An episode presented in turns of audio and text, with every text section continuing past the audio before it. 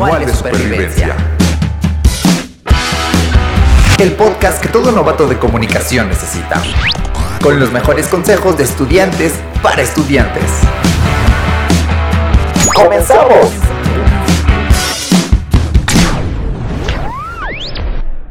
Bienvenidos, compañeras, compañeres y compañeros, a este nuevo episodio de Tutorías por Pares. Yo soy Sofía Zúñiga y en esta ocasión vamos a hablar de la procrastinación.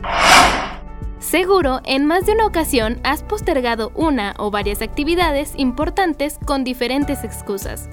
Por ejemplo, para comenzar a hacer tu tarea, te sientas en tu espacio de trabajo, pero notas que está desorganizado, y comienzas a acomodarlo, y luego te da sed y vas por un vaso de agua, y para no mojar tus cuadernos, lo tomas en la cocina, y aprovechas para sacar tu teléfono y mandar un mensaje.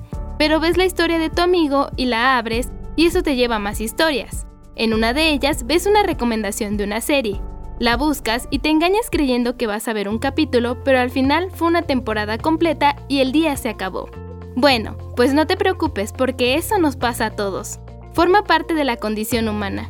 Cuando tenemos que enfrentarnos a una tarea desagradable que nos cuesta trabajo o que definitivamente no queremos hacer, se produce una guerra silenciosa en nuestro cerebro que nos provoca nerviosismo y sensación de culpabilidad, y esto nos lleva a postergar la tarea y a acumular trabajo. Sin embargo, procrastinar puede evitarse y nosotros te diremos cómo. Primero, debes planificar tus tareas. Si es posible, al terminar el día, haz una lista con todas las tareas que tienes pendientes. Decide cuáles puedes hacer al día siguiente y cuáles puedes aplazar un poco más. Si solo es una tarea, puedes dividir en tareas más pequeñas y manejables que puedas atender con poco esfuerzo. Realiza tareas de 50 minutos. Selecciona una tarea y trabaja en ella por 50 minutos seguidos.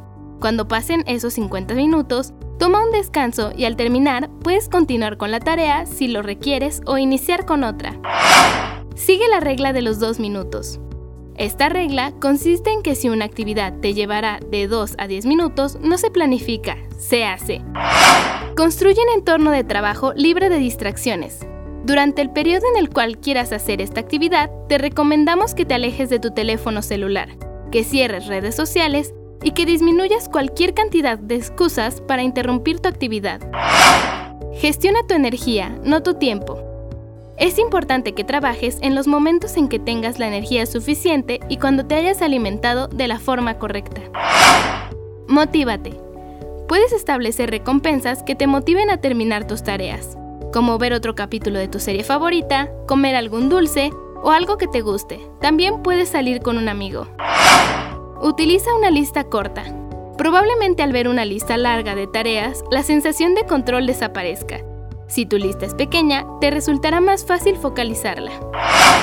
Esto fue todo por esta semana. Si te interesa saber más sobre el tema o tienes dudas, puedes escribirnos a nuestras redes sociales. Nos encontrarás como arroba txp-acatlán. Hasta la próxima. Una producción de tutorías por pares, Facultad de Estudios Superiores Acatlán. Universidad Nacional Autónoma de México.